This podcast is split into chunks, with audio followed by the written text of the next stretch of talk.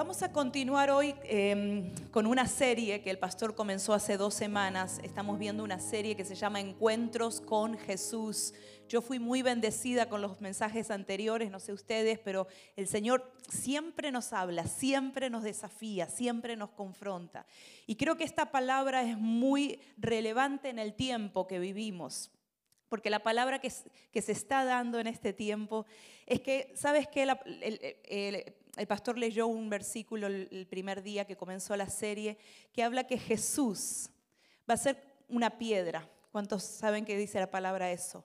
Pero para algunos puede llegar a ser una piedra de tropiezo cuando no abrimos nuestro corazón a Jesús. Y el pastor hablaba de, un encuentro que Jesús tuvo con un joven rico, un joven que hacía todas las cosas bien, como toda la gente de la iglesia de la ciudad, que hace todas las cosas bien.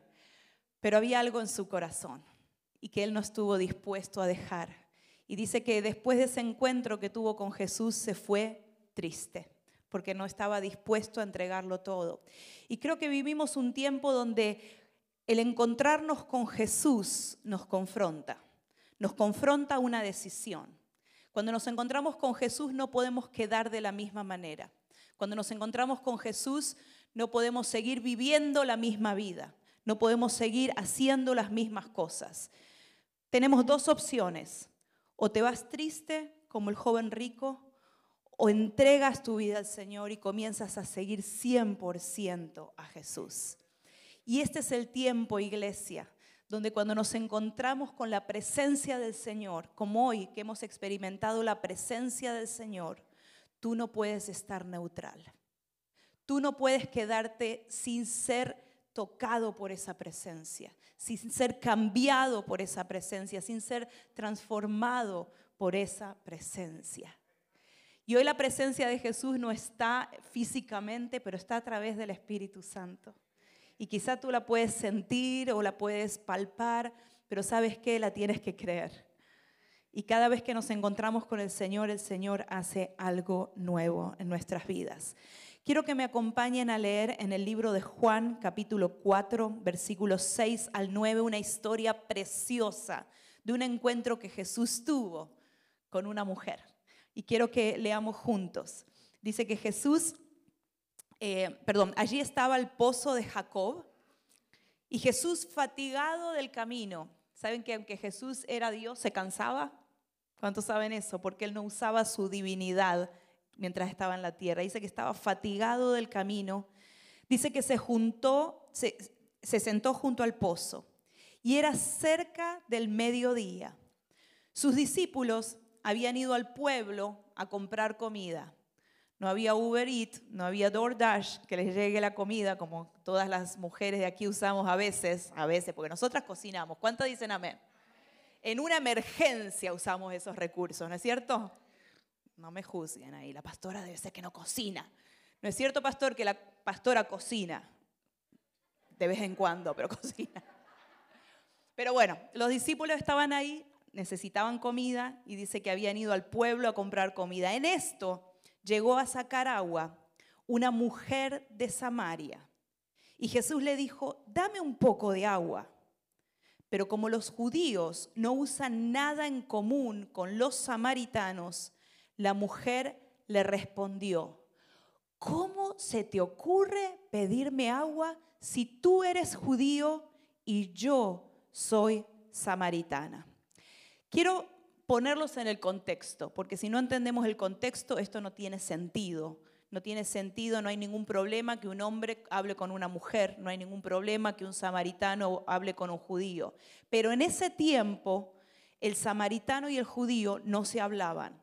Los samaritanos habían salido del mismo origen que los judíos, pero se habían mezclado con otras razas, se habían casado con otros eh, pueblos y habían, digamos que su sangre no era 100% judía.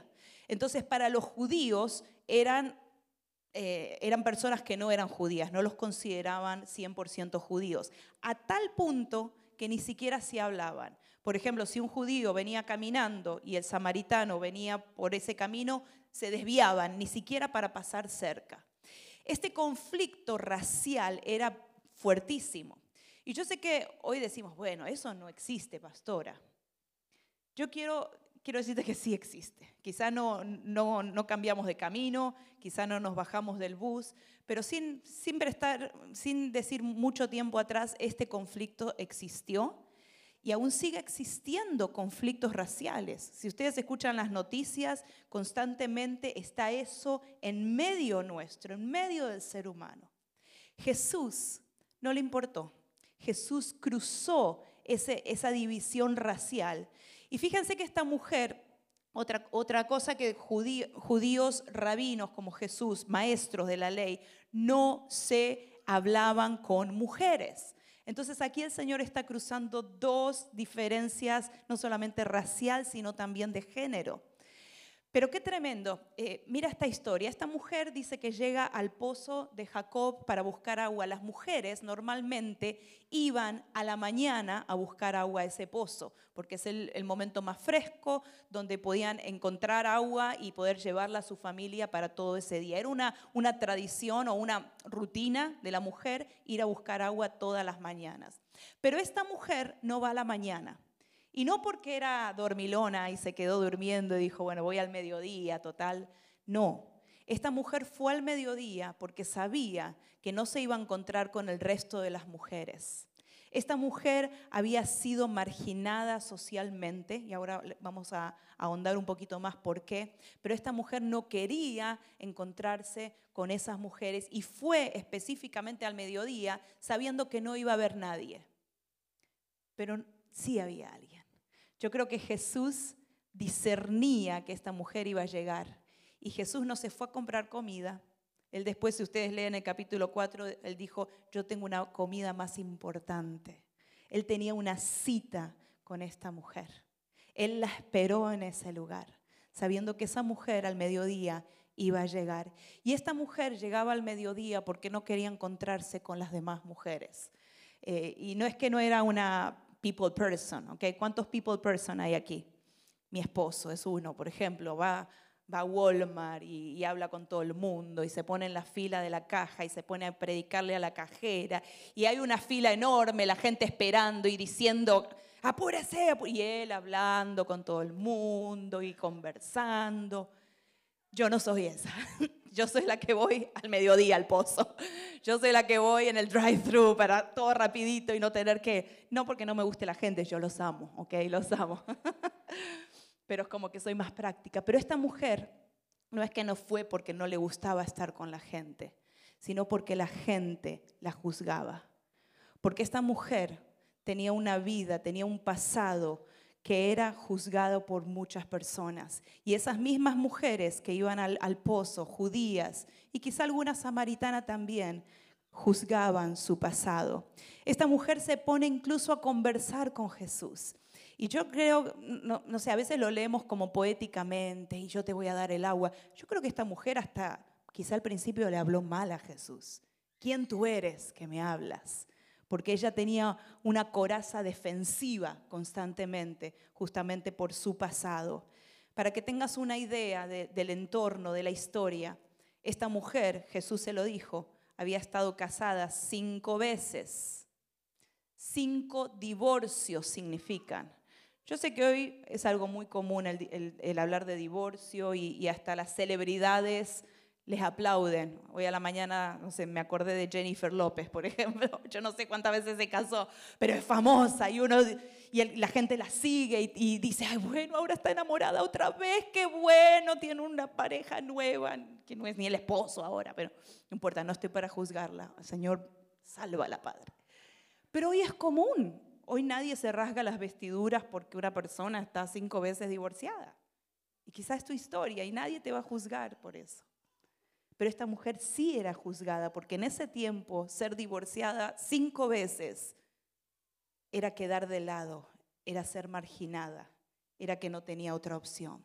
Y ser juzgada y a veces hasta apedreada, porque se la ponía en un nivel de prostituta. Esta mujer con este dolor llega al pozo a la hora de la tarde y se encuentra con Jesús.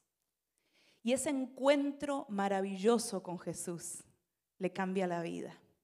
En primer lugar, lo que Jesús le demuestra es que cuando uno se encuentra con Jesús, Él derriba todo prejuicio racial. Él derriba todo prejuicio de género y aún el prejuicio religioso. Esta mujer le empieza a preguntar porque se da cuenta que es profeta, porque Jesús le empieza a decir todas las cosas que ella vivió en el pasado. Y como es profeta, entonces le empieza a preguntar, ¿y qué piensas? ¿Dónde hay que adorar? Porque en ese tiempo los samaritanos decían que tenían que adorar en un monte, en el monte, que no me acuerdo el nombre, bueno, no importa el monte. Y los judíos decían que era en el otro monte, y entonces esta mujer le dice, ¿en qué monte hay que adorar al Señor? Y Jesús le dice, no importa. Y ahí el Señor quiebra una barrera religiosa que existía. Saben que cuando nos encontramos con Jesús, el Señor trabaja en nuestros corazones y empieza a romper ese prejuicio racial que todos tenemos. Todos quizá acá hemos tenido alguna experiencia donde nos sentimos discriminados alguna vez. ¿Sí? Oh, yes, claro que sí. Por ser mujer, por ser hispano, por ser inmigrante. Pero ¿cuántos de nosotros también hemos sido o hemos juzgado a otros y hemos sido provocando ese prejuicio con otras personas. Todos tenemos que encontrarnos con Jesús para que Él derribe esa división racial. Acá tenemos representadas más de 20 naciones. La mayoría hablamos español, pero ¿cuántas diferencias tenemos? Y el Señor viene con su presencia, nos encontramos con Jesús y Él derriba todas esas diferencias. Donde no hay colombiano, no hay venezolano, no hay puertorriqueño, no hay argentino.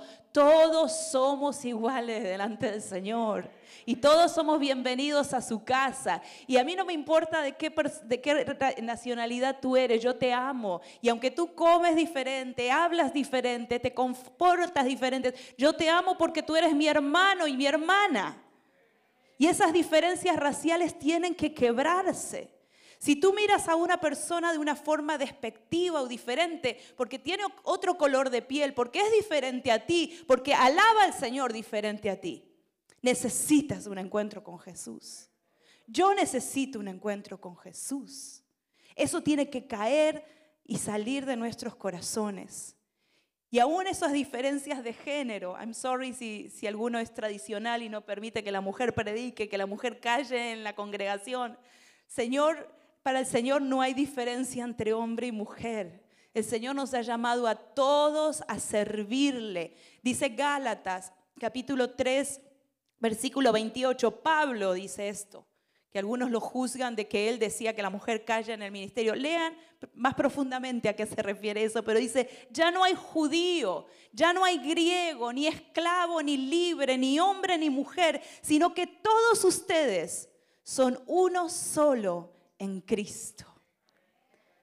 Hermanos, es tiempo que esa unidad venga sobre la casa del Señor que nos encontremos con la presencia del Señor y el Señor derribe ese prejuicio que tenemos, ese prejuicio que tenemos racial, cultural, de género y aún religioso. Porque algunos venimos con nuestro librito religioso, que si no se hace como se hacía en mi iglesia, en mi país, ah, no, acá el Señor no se mueve. Si no se hace, si no se adora de esta manera, no, el Espíritu Santo no se mueve.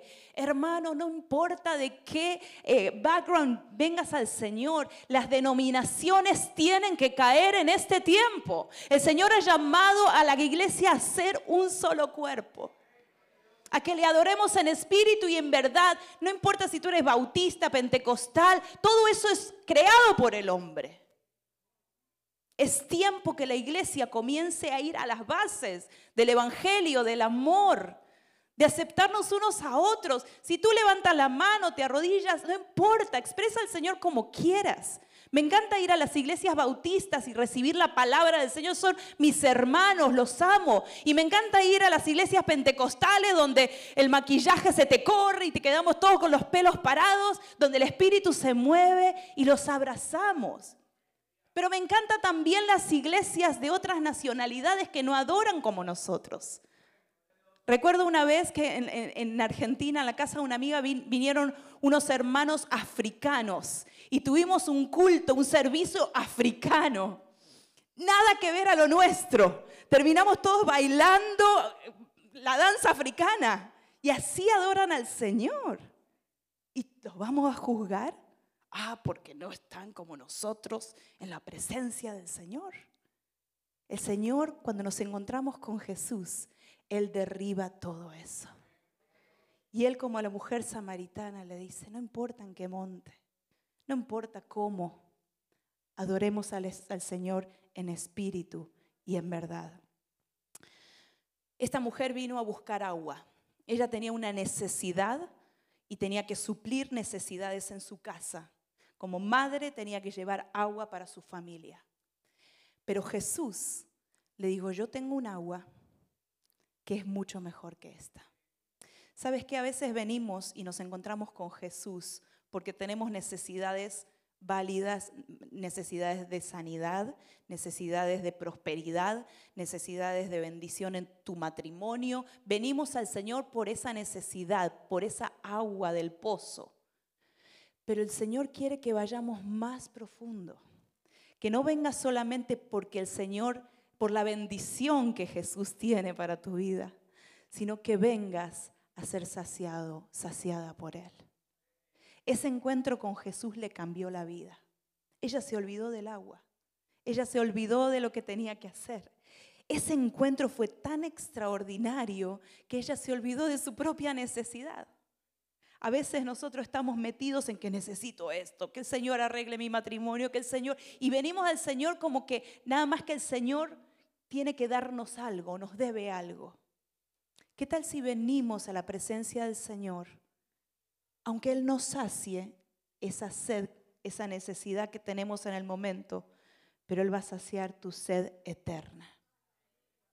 Esta mujer había tenido muchos hombres en su vida nos muestra la necesidad que ella tenía de, ser saciada en sus relaciones, en su amor, en ser acompañada. Muchos tenemos esas necesidades. Es más, yo siempre aconsejo a las mujeres, a veces vienen mujeres a, pedir consejería, que están saliendo por, de una relación, eh, pasando por un divorcio. Yo siempre les digo, no te metas en otra relación enseguida, porque eso no te va a saciar. Porque tú estás buscando saciarte en una persona. Pero es en Jesús que tienes que encontrar esa satisfacción. Es en el Señor que lo vas a encontrar. Si el Señor después te da un marido, gloria a Dios. Y yo oro por mis hermanas solteras y hermanos solteros y trato de, de ahí, ok, te presento a este en la iglesia, ¿saben qué? Yo, yo hago de casamentera. Y oro por ustedes. Pero no esperes saciar tu necesidad con un esposo, con una esposa, con algo material. Ah, cuando tenga ese trabajo, cuando tenga esa carrera, cuando logre tener ese income, cuando logre tener esa casa. Y cuando lo tienes, cuando te casas, cuando tienes esa casa, cuando tienes ese income, cuando tienes esos hijos, tú dices, wow, eso no me llena. Eso no me llena, porque Jesús es el único que puede saciar nuestra sed. Cuando tenemos un encuentro con Jesús, Él satisface nuestra sed y nuestra necesidad más profunda. Isaías 55, del 1 al 2 dice, vengan a las aguas todos los que tengan sed, vengan a comprar y a comer los que no tengan dinero. Vengan, compren vino y leche sin pago alguno. ¿Por qué se gastan dinero? ¿Por qué se gastan esfuerzo? ¿Por qué tratan y tratan en lo que no es pan y su salario en lo que no satisface? Escúchenme bien, iglesia. Comerán lo que es bueno y se deleitarán con majares deliciosos. No busques en otro lado lo que solamente Jesús te puede dar. No busques, porque vas a perder tu tiempo, vas a perder tu vida y solamente Jesús puede saciar nuestra necesidad. Seguimos la historia y vamos ya terminando. Juan capítulo 4, 39 dice, muchos de los samaritanos que vivían en aquel pueblo creyeron en él, en Jesús por el testimonio que daba la mujer. La mujer se fue corriendo, enloquecida, súper feliz después de encontrarse con Jesús. Y le decía a la gente, me dijo todo lo que yo he hecho. Me dijo todas las cosas Jesús. Así que cuando los samaritanos fueron a su encuentro, le insistieron en que se quedara con ellos y Jesús permaneció allí dos días. Cuando tenemos un encuentro real con Jesús, con la presencia del Señor, queremos que otros también se encuentren con Él. Tú vas a ser un evangelista nato si tú te encuentras con la presencia del Señor. Esta mujer y Jesús, miren, tremendo, qué estrategia. Jesús fue a la mujer esta, que no tiene ni nombre, ni aparece el nombre en la Biblia. Es una mujer samaritana, con una vida complicada, con un pasado complicado, marginada socialmente. Y a esa mujer Jesús le dice, es a la primera que le dice que Él es el Mesías. Y sabía que como mujer no se podía quedar callada.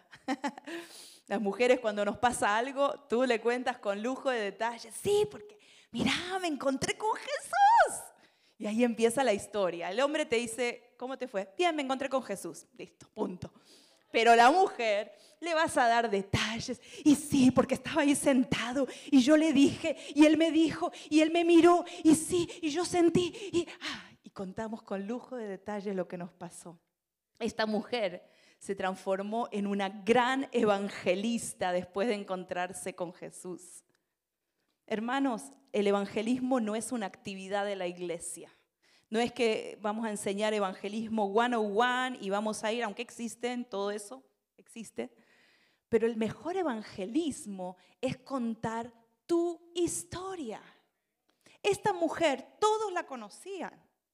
Y ella fue y contó, Jesús sabía mi historia. Y aunque sabía mi historia, me amó. Y aunque conoce mi pasado, me recibió. Y, aunque soy samaritana, mujer, tuve cinco maridos y el que tengo no es mi marido, me amó. ¿Qué mejor testimonio cuando vas y cuentas lo que tú eras y lo que Jesús hizo en tu vida? Tu testimonio, hermano, hermana, es poderosísimo. Quizá no tienes nada de conocimiento de teología, quizá no entiendes nada mucho de los versículos, quizá no sabes mucho de la palabra, pero tú sí puedes contar lo que Jesús hizo cuando tú te encontraste con Él. Cuando has tenido un verdadero encuentro con Jesús, es natural que compartas tu fe. Y yo quiero desafiarte, iglesia quiero desafiarte en distintas áreas. En primer lugar, que le pidamos a Jesús encontrarnos con Él para que Él derribe cualquier prejuicio que haya en nuestro corazón. Que Él empiece con nosotros, iglesia. No apuntemos, sí, porque ellos, sí, porque yo me sentí así. Comencemos nosotros a pedirle, Jesús, derriba esto en mi corazón. Yo quiero encontrarme contigo y quiero que saques todo prejuicio ese prejuicio que he tenido contra mi hermano, contra aquel que es mi vecino, contra mi compañero de trabajo. Arráncalo, Señor. Y que podamos también como hijos del Señor, una vez que nos encontramos con Él, buscar que Él lo llene todo. No busques que un profeta te dé una palabra. No vayas por el milagro Ve por la presencia del Señor. El Señor no es alguien que simplemente está para darnos el milagro. Señor Jesús es una persona que quiere encontrarse con nosotros en ese pozo diariamente, que ha hecho una cita diaria en nuestra vida, que quiere interrumpir tu rutina de las cosas que estás haciendo para encontrarse contigo. Ponte de pie, iglesia y vamos a orar.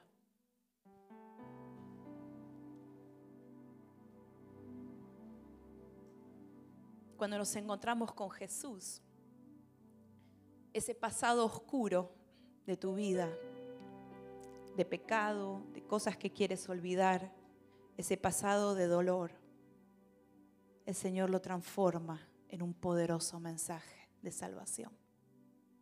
Cierra tus ojos un minuto. Pídele al Señor que te despoje de todo prejuicio racial, religioso, de género, que quizá ha hecho tener división con otros hermanos, con otras personas. Señor, yo te pido que en esta mañana tú derribes eso en nuestros corazones, Señor. Señor, comienza conmigo, Señor. Señor, derriba todo prejuicio, Señor. Señor, todo ese prejuicio que quizá ha venido por, por nuestra crianza, por cómo nos enseñaron. Señor, perdónanos, Jesús. Hoy queremos encontrarnos con tu presencia y que tú puedas Señor, arrancar todo eso. Arrancarlo, Señor. Aún las diferencias religiosas que tenemos, arráncalas, Señor. Si hemos juzgado a nuestro hermano por cómo se viste, por cómo adora, por cómo dice o hace, Señor, arráncalo de nuestro corazón, Jesús. Y yo te pido, Señor, que hoy cada uno de los que estamos aquí podamos ya no encontrarnos con el pozo de Jacob, que suple una necesidad momentánea, una necesidad válida. Pero Señor, yo quiero que hoy todos nos encontremos con tu presencia. Espíritu Santo, ven a este lugar, Señor. Espíritu Santo, tú traes a Jesús a nuestras vidas. Espíritu Santo, tú traes la presencia de Jesús a nuestros corazones. Y hoy Jesús se pasea en este lugar. Y si te has sentido marginado, marginada, hoy el Señor viene y te abraza. Y te dice, no te hagas problema. Estás conmigo. Yo te doy la bienvenida. Yo quiero saciar tu necesidad, yo quiero saciar lo que tú estás necesitando en tu espíritu. Y hoy el Espíritu Santo viene a saciarnos en lo profundo de nuestro corazón para que ya no tengamos que andar dando vueltas buscando algo que me satisfaga. Tú eres, Señor, nuestra satisfacción. Tú eres, Señor, nuestro alimento. Tú eres, Señor, el agua que necesitamos para nuestra sed. Señor, te necesitamos. Necesitamos que vengas, Espíritu Santo, y que nos hagas encontrarnos con Jesús.